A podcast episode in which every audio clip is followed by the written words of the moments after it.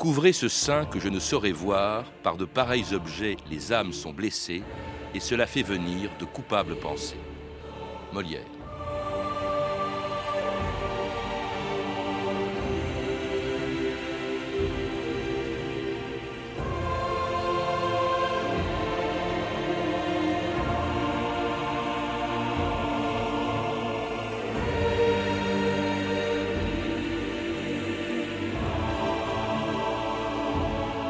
2000 ans d'histoire.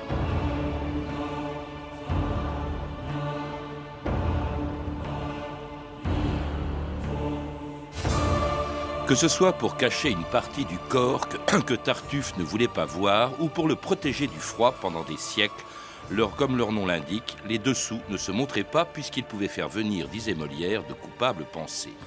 Pas question de voir en public tout ce que l'homme a inventé pour couvrir les parties les plus intimes de notre anatomie depuis le zona que les femmes grecques portaient autour de la taille, jusqu'au string d'aujourd'hui, en passant par les vertugadins et les basquines à busques de la Renaissance, les paniers sur lesquels s'attardaient les mains des libertins du siècle des Lumières, les corsets et les faux du XIXe siècle, ou les soutiens-gorge et les guépières du XXe. On ne les montrait pas dans les défilés de mode et encore moins dans les vitrines des grands magasins. L'exhibition de la lingerie pouvait troubler les enfants ou scandaliser les féministes surtout si elle était portée par des mannequins vivants. France Inter, Philippe Abitboul, le 23 avril 1999, il y a 10 ans, à quelques jours près. Pour un coup de pub, ce fut un sacré coup de pub. Les Gary Lafayette, cette semaine, ont fait l'actualité avec leurs vitrines vivantes. Des vitrines où l'on pouvait voir des jeunes et jolis mannequins vaquer avec des tenues très féminines à des occupations domestiques quotidiennes. Ségolène Royal demande à son tour aux Galeries Lafayette d'arrêter les défilés des mannequins qui présentent de la lingerie dans les vitrines du magasin. Elle estime qu'une telle initiative est contraire aux valeurs que les femmes veulent voir progresser et que cela transforme les passants en voyeurs. Dénoncer la femme objet, ce n'était pourtant pas le but poursuivi par Chantal Thomas, celle par qui le scandale arrive. Les dessous féminins qu'elle conçoit font pourtant d'habitude l'unanimité, en public comme en privé. Chantal Thomas se défend en plaidant l'originalité et l'esthétisme. Laurent Borde-Pagès l'a joint au téléphone. Le meilleur moyen de mettre en valeur un vêtement ou un sous-vêtement, c'est encore le corps de la femme. Et ça n'avait aucune, aucune, pour moi, aucune comparaison possible avec les vitrines d'Amsterdam. C'est pas le même métier, on vend pas des corps, on vend des sous-vêtements. Chantal Thomas, bonjour. Bonjour. Eh bien, c'était il y a dix ans le scandale qui avait provoqué l'exhibition de vos sous-vêtements portés par des mannequins en chair et en os euh, derrière les vitrines des galeries Lafayette. Qu'est-ce qui a choqué à ce moment-là, à votre avis? Est-ce que ce sont les sous-vêtements ou le fait qu'ils étaient portés Non, je pense que c'était effectivement. Euh, une période sans doute où euh, les féministes avaient envie de faire parler d'elles, parce que ça n'avait rien de choquant. C'était, moi j'avais pensé ça comme un happening. Bon, c'est clair que j'avais envie, de, je relançais la marque, j'avais envie de me faire remarquer, mais je l'avais plus pensé comme une, oui, un, un, happening. Ça se passait dans un appartement. On avait recréé un appartement. Il y avait trois jeunes filles qui, deux fois par jour, pendant 20 minutes, se promenaient au milieu de faux mannequins et, qui était extrêmement décente, qui provoquait pas du tout. Euh, j'avais fait attention justement de leur mettre des déshabillés par deux. Enfin, je veux dire, elles étaient plus habillées que vraiment en soutien-gorge et en string et pas du tout provocante. C'était étonnant. Ça s'était jamais fait. Dans, le livre que vous avez euh, écrit avec Catherine Ormen, qui est avec nous, euh, une histoire de la lingerie qui a été publiée chez Perrin, vous rappelez quand même que les dessous, ça se montrait pas. Ça se voyait dans des catalogues. Euh, ça, se, Oui, c'est clair. Mais depuis, si vous voulez, quand c'est arrivé en 99, depuis au moins déjà 20 ans, on montrait des sous-vêtements. Genre les publicités étaient dans la rue, les magazines en montraient énormément. Et ça, enfin, oui, il y avait 20 ans déjà qu'on les voyait. Donc c'est pour ça que ça m'a étonné à cette période-là. À la limite, ça m'aurait pas étonné quand j'ai commencé à travailler sur la lingerie en 75-80. Euh, où là, bon, on pouvait penser que de montrer de la lingerie sur un podium, c'était choquant parce qu'on n'en voyait vraiment pas. Mais en 99, ça m'a beaucoup étonné. En tout cas, c'était rare, et depuis d'ailleurs les origines de la lingerie que vous rappelez donc avec Catherine Ormen dans, dans ce livre, des origines qui remontent très loin, puisque dans l'Antiquité, il y avait déjà euh, des euh, culottes qu'on appelait, que les, que les femmes grecques appelaient des zonas, il y avait des apodasmus qui étaient l'ancêtre du soutien-gorge, et mais euh, le, le, on n'est porté pas en fait pour cacher le corps, le nu en fait n'a pas choqué jusqu'à la Renaissance. Vous le rappelez dans ce livre aussi, Catherine Ormen, on se baignait nu, par exemple, au Moyen Âge, euh, sous le, euh, dans la Seine. Oui, on se baignait nu dans la Seine, on se baignait nu partout en Europe. Euh, la, chemise était le sous-vêtement le plus employé partout. C'était une chemise assez grossière en général. Elle est devenue beaucoup plus fine quand elle, quand elle s'adressait à des classes sociales aisées le traitement du lin était compliqué. Le lin, c'est là d'où vient le mot linge et le mot ah lingerie aussi. Oui. Euh, c'était la matière première qu'on utilisait, qui était difficile à mettre en œuvre. Et plus, plus cette matière était fine, plus évidemment euh, la, chemise était chère et, difficile d'accès. Donc la chemise, pendant, pendant très longtemps, est restée le seul et unique euh, sous-vêtement qui, qui, ne se montrait pas euh, qui a commencé à apparaître euh, au XVIe siècle en bordure du vêtement et qui par la suite est toujours resté euh, le, premier, le premier vêtement en contact avec la peau pour la protéger. Hmm. Et puis alors à l'époque, vous le rappelez aussi, eh bien les fantasmes ne se portaient pas ou se portaient plus plutôt sur les jambes cachées par des vêtements que sur les autres parties du corps, ce que rappelle à sa manière le film Les Visiteurs de Jean-Marie Poiré. Je rappelle à votre majesté que nous sommes au pays en gloire. Adieu, ma douce amie. Je dois rejoindre mes soudards. Vous Charles Dès que j'aurai fait rendre gorge à mon cousin le roi d'Angleterre. Aimez-vous, ma douce Kathleen? Yes, Louis. Alors donnez-moi une dernière faveur, si je venais à mourir au combat. Oh non, tais-toi Montre-moi du cheville. Oh no I beg you, my dear princess. It's so shocking. Je t'en conjure, mamie. Ah non, j'ai rien vu. Plus haut jusqu'aux genoux.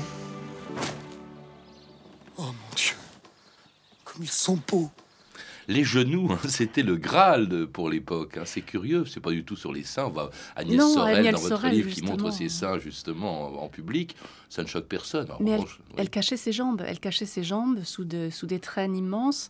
Et c'est l'époque à laquelle la silhouette féminine a commencé à vraiment se démarquer de la silhouette masculine, où, où elle s'est étirée. Elle s'est étirée aussi bien par le haut, avec des coiffures qui, qui allaient très haut sur la tête, et par le bas, avec ses traînes qui n'en finissaient pas.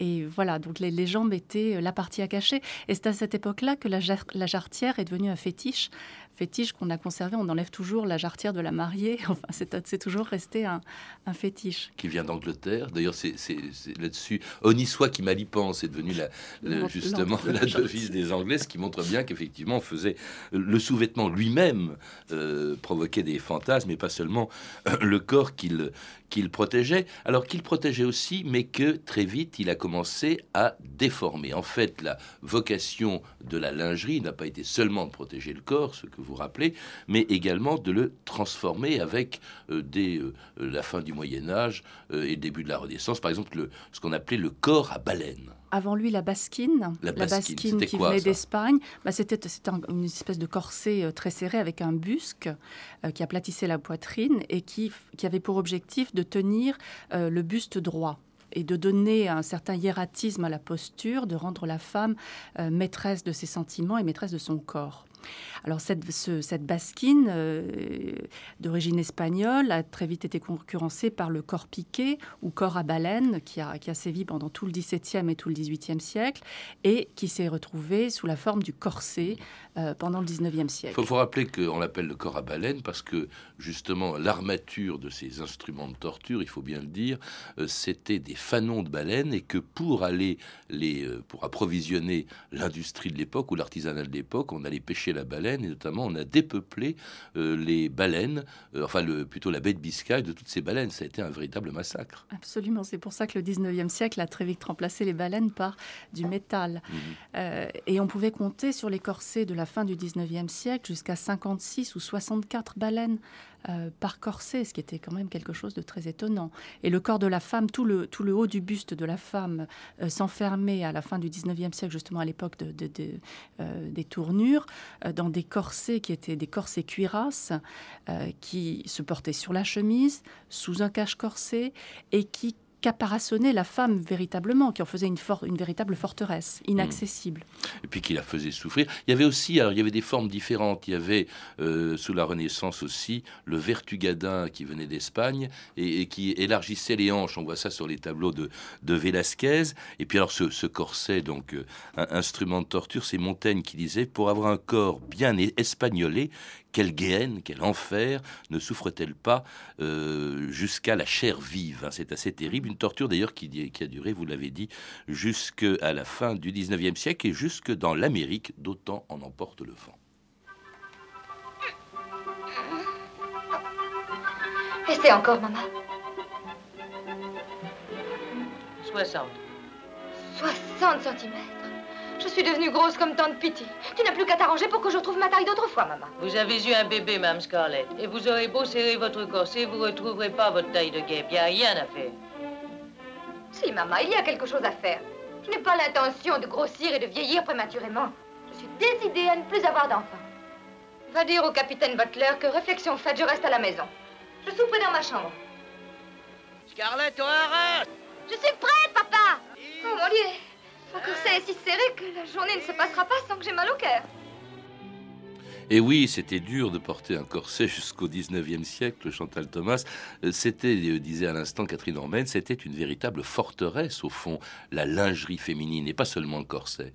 Non, parce qu'elles avaient des jupons superposés aussi. Quatre ou cinq jupons selon la saison. Elles avaient le, le, cache-corset, la chemise sous le corset. Enfin, elles avaient, euh, je pense que elles avaient besoin d'une de, domestique. D'ailleurs, on le voit, on, on vient de l'entendre, mm. pour s'habiller le matin et pour se déshabiller le soir.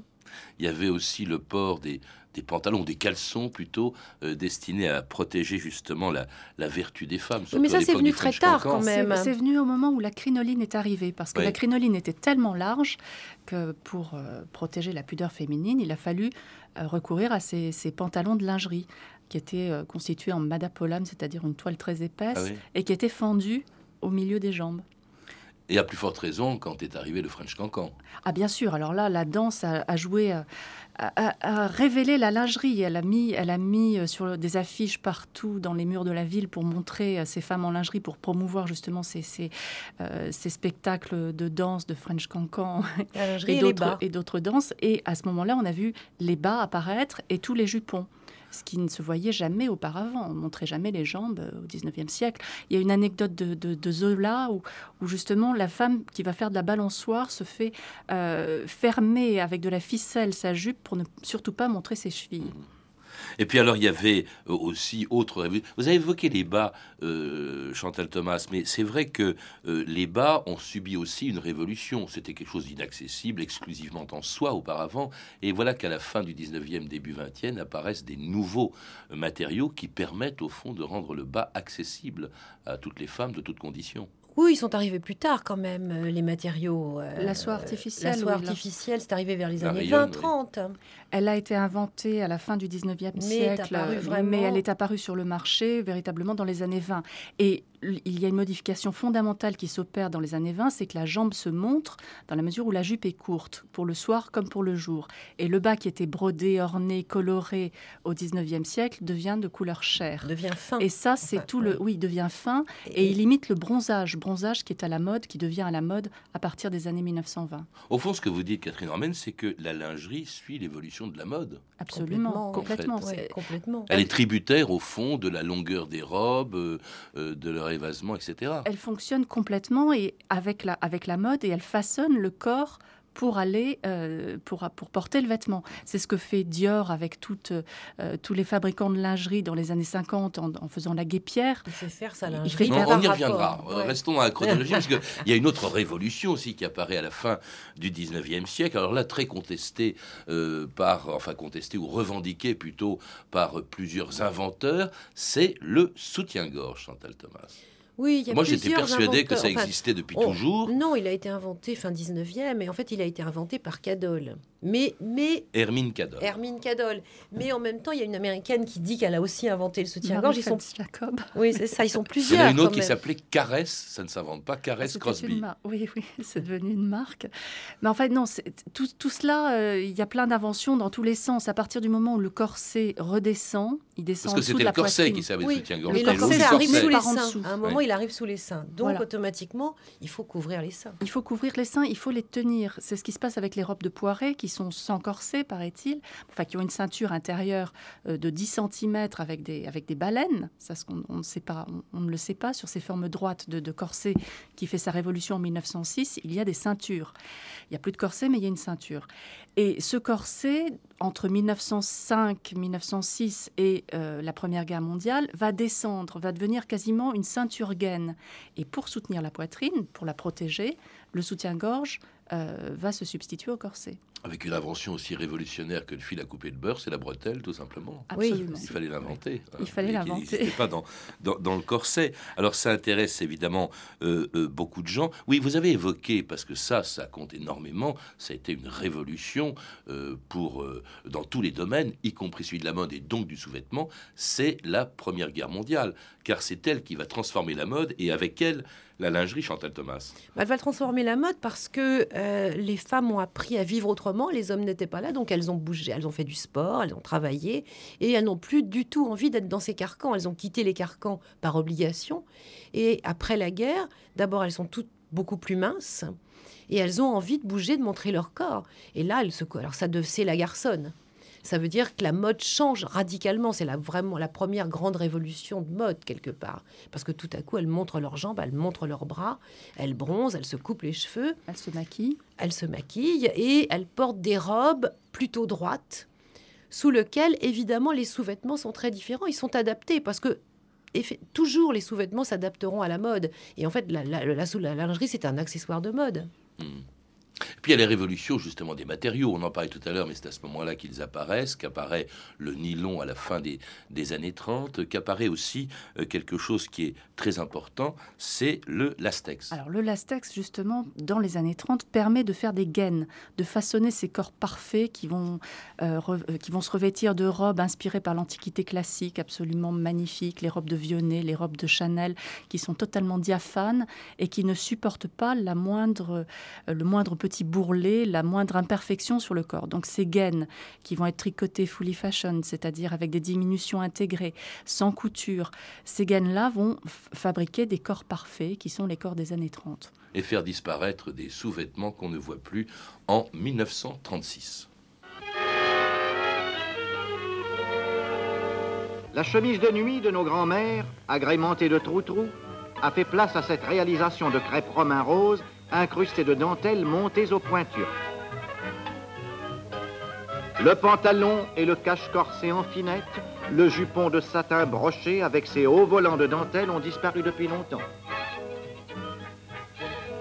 Pour les remplacer, voici une combinaison jupon de crêpe romain bleu pâle, garnie de dentelles incrustées et de lignes de pointure. Petite fleur de son chapeau, petit gant, petite bottine petit bas de ses jambes fines et chemisette sur sa peau. Aux petits jupons en dentelle, en baptiste en crépon mutin. Aux petits corsets de satin, c'est à vous que j'étais fidèle. Et oui, la disparition de la lingerie d'autrefois, euh, dans les années 30, eh bien, ça, quand même, ça, éveille quelques nostalgies. On vient d'entendre cette chanson de, Jean Lumière, c'était en 1936. Les années 30 sont quand même réputées pour être les plus belles années pour la lingerie. Elle est d'une ah sophistication inouïe, avec justement des superpositions. Les de, coupes aussi, le biais est arrivé. Tout en biais, tout en biais, effectivement, qui est extrêmement difficile à travailler dans des coloris qui sont des coloris euh, de, de, tons de rose, de, qui déclinent tous les tons de rose possibles et imaginables. Oui, ça c'est important peut-être. Un mot là-dessus. Alors, euh, on n'en a pas parlé de la couleur, mais la couleur c'est resté pendant des lustres, pendant des siècles. Du blanc. Le blanc, c'était la chasteté, etc. Et la, couleur, oui. la propreté. C'était aussi euh, la non-connaissance de la, de, la, de la teinture, en fait. Techniquement, on ne savait pas teindre les couleurs si bien que ça. Alors justement, ça, ça apparaît, la couleur apparaît très progressivement, elle apparaît sous le Second Empire on voit à la révolution, enfin à l'exposition universelle de 1989, 1889, pardon, les fabricants s'étonner justement de cette, de cette euh, avalanche de production de coton coloré, de coton qui sont euh, euh, travaillés, imprimés ou qui sont tissés avec des, avec des couleurs. ça commence avec les rayures. Alors, ça commence avec les rayures très progressivement. Ça, c'est Michel Pastoureau qui l'explique très bien dans son livre sur l'étoffe du diable.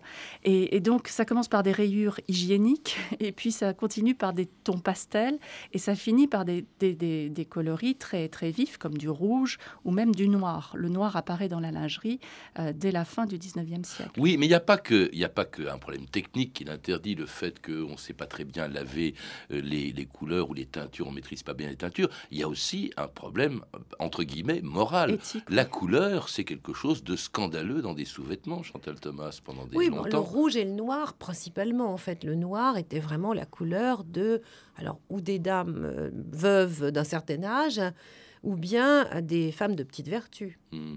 Oui, c'était la couleur de l'érotisme. C'était la couleur de l'érotisme et c'était la couleur qui cachait qui cachait tout ce qu'on pouvait imaginer, la crasse et puis et puis aussi euh, Hmm. tout ce qui était euh, tout ce qu'il fallait cacher. oui.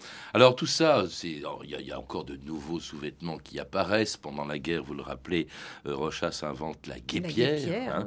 Euh, c'est assez important. Et tout cela finit, bon, ça a eu beaucoup de succès. les, les soutiens-gorge portés par Rita Hayworth et qu'on voyait dans les publicités, façonnés d'ailleurs, je crois, par Howard Hughes, hein, qui, qui avait trouvé le moyen d'introduire de l'acier, euh, Du euh, métal. du oui. métal dans, dans les soutiens-gorge d'époque. En tout cas, tout ça véhiculait évidemment une image de la femme objet qui a été balayée évidemment par euh, mai 68, enfin dans les années 60, par ça, ça a compté beaucoup. Ça pour la lingerie, c'est un sale coup, disons pour la lingerie que brusquement la meilleure elle est discréditée dans les années 60, Chantal Thomas. Oui, pour l'industrie de la lingerie, ça a dû être terrible à cette, à cette période. Et, et c'est vrai que, que moi, quand je suis arrivée dans la mode, c'est-à-dire fin 60, la lingerie, elle n'était que fonctionnelle. C'est-à-dire que les jeunes filles, les jeunes femmes de ma génération portaient euh, des collants. On n'avait déjà pas connu le bas Oui, du il faut et le rappeler que le collant lui aussi suit la mode, puisque le, le collant c'est la conséquence logique de la mini-jupe. Oui, exactement. Dans les années 60, la femme change complètement. En fait, elle revient, elle redevient filiforme, un peu comme dans les années 20, Parce et que- droite. Parce que c'est la jeunesse qui a pris le pouvoir. Parce Oui. que c'est la jeunesse qui a pris le pouvoir en termes d'image. Et la jeunesse a un corps presque androgyne et n'a pas besoin de sous-vêtements pour euh, maintenir la poitrine ou pour. elle, elle se dispense de sous-vêtements. Tout ça, en tout cas, avec une promotion assez remarquable, notamment celle, j'ignorais l'origine de cette marque, les bas dimanches qui deviennent Dim. Dim. La Sébastienne. hein, La que- Sébastienne, oui, le premier bas up, ce qu'on appelle maintenant un bas up. et pourquoi Sébastienne? Parce que ces Ces bas, se, se tiennent. tiennent tout seuls, ouais, oui. Tout à fait. Alors, tandis que les féministes, en revanche, suppriment quand même un accessoire important de la lingerie, c'est le soutien-gorge. En tout cas, il est jeté aux orties, le Elle le brûle. devant oui. le congrès des, des États-Unis, alors que, euh, évidemment, en plus, il y a la mode topless qui va faire disparaître le, le haut de la lingerie, le soutien-gorge ou le haut de maillot de bain, Euh, puis euh, il y aura euh, le string, et paradoxalement, c'est au moment d'ailleurs où la lingerie est réduite à sa plus simple expression qu'on voit revenir en force les sous-vêtements d'autrefois.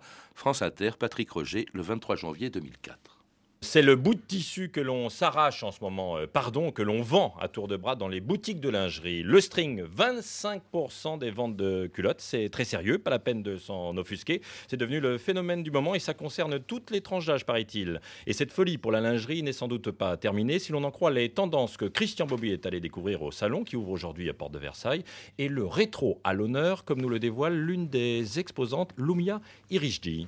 Oui, la guépière revient beaucoup, donc c'est un bustier, je dirais, euh, porte-jartel. Donc là, c'est, on n'en avait pas vu depuis euh, plusieurs saisons, depuis, euh, je dirais bien, 5-6 saisons. Et là, en ce moment, il y a un grand retour de la guépière, qu'on peut même détourner en petite robe ou, en combinette, qu'on peut porter euh, dessus-dessous, dehors, dedans. Les dessous chics, c'est ne rien dévoiler du tout. Se dire que lorsqu'on est tabou, c'est tabou. Dessous chics, c'est une jartelle qui claque dans la tête comme une paire de claques. Les dessous chics, ce sont des contrats résiliés qui, comme des bas résillés, ont filé.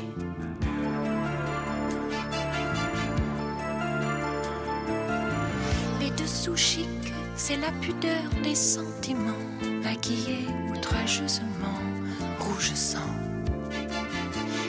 Les dessous chics, c'est se garder au fond de soi, fragile comme un pas de soie. Les dessous chics, c'est des dentelles et des rubans d'amertume sur un paravent désolant.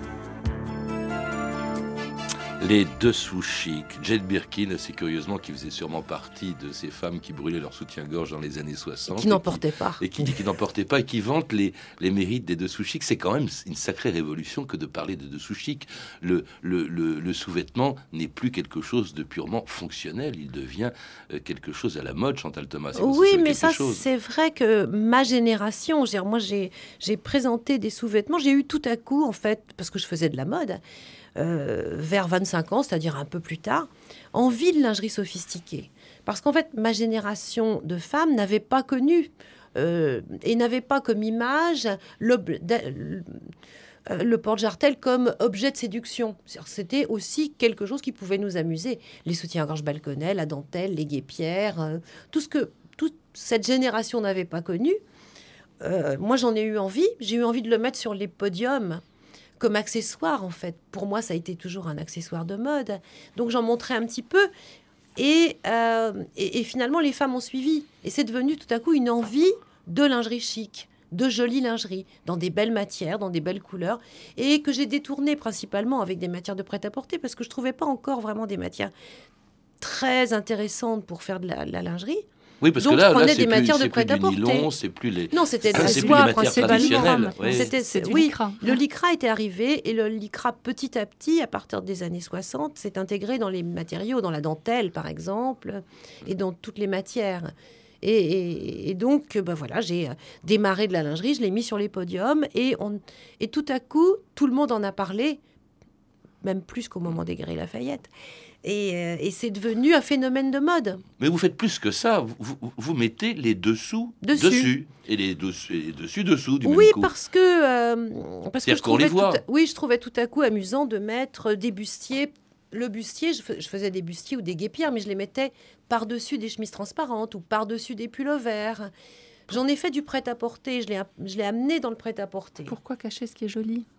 Absolument, pourquoi cacher ce Oui, mais est c'était pas considéré comme tel avant. Alors vous n'étiez pas la seule. hein. Derrière vous, on a vu, on a vu Viviane Westwood. Il y a eu, euh, il y a eu Jean-Paul Gaultier avec le Mais fameux plus soutien-gorge de plus Madonna. tard, après, oui, après plus vous, tard, ouais. Euh, Thierry Mugler, Chanel, alors que c'était vraiment une maison qui avait banni les sous-vêtements, en tout cas qui faisait en sorte de les faire euh, disparaître. C'est assez extraordinaire. Et puis, puis encore une fois, on les monte, ça devient un objet de mode. Quel est l'avenir du, du, du sous-vêtement? Vous évoquez à la fin de ce livre, euh, Chantal Thomas et Catherine Orven, par exemple, euh, avec de nouvelles, nouvelles fibres, les fibres antibactériennes pour des sous-vêtements contre les odeurs, des collants massants. Ça a de l'avenir, le sous-vêtement? Disons qu'il y a eu, c'est clair que le, sous-vêtement a a de l'avenir parce que c'est quelque chose dont on a besoin. Parce que pour plusieurs raisons. Euh, D'abord parce que c'est utile quand même. Euh, techniquement, on en a besoin, mais on, en- on a besoin de, de- de séduction aussi. Et on a besoin de se sentir belle. Et le sous-vêtement suit les modes, c'est-à-dire que le sous-vêtement va évoluer avec les modes. Quand une mode est très près du corps, le sous-vêtement est très près du corps, est très invisible. Et pour ça, on a inventé des matériaux formidables Et qui est- sont comme des secondes peaux. Et il est d'autant plus libre maintenant que le corps, le corps est arrivé à maturité, que le corps est lui-même euh, structuré. En fait, le muscle, le muscle est très, très, très important maintenant. On n'a pas besoin de sous-vêtements qui nous façonnent le corps. Et puis le corps se montre tout simplement. On se déshabille, on va à la salle de sport, on va au spa et euh, on se déshabille. Merci Chantal Thomas et Catherine Ormen. Pour en savoir plus, je recommande la lecture de votre livre, Histoire de la lingerie, qui est, paraît aujourd'hui même aux éditions Perrin. Vous avez pu entendre des extraits des films suivants Les Visiteurs de Jean-Marie Poiré, édité en DVD par Gaumont, et Autant en emporte le vent de Victor Fleming, disponible en DVD chez Warner Home Video, ainsi qu'une archive pâtée de 1936, issue du journal de votre année, aux éditions Montparnasse. Vous pouvez retrouver ces références par téléphone au 32 30, 34 centimes la minute, ou sur le site franceinter.com. C'était 2000 ans d'histoire. À la technique, Michel Thomas et Sandrine Laurent. Documentation et archivina, Emmanuel Fournier, Ili- Ilinka Negulesco et Franck Olivard. Une réalisation de Bertrand Chaumeton. Et puis merci à vous tous d'être de plus en plus nombreux à nous écouter.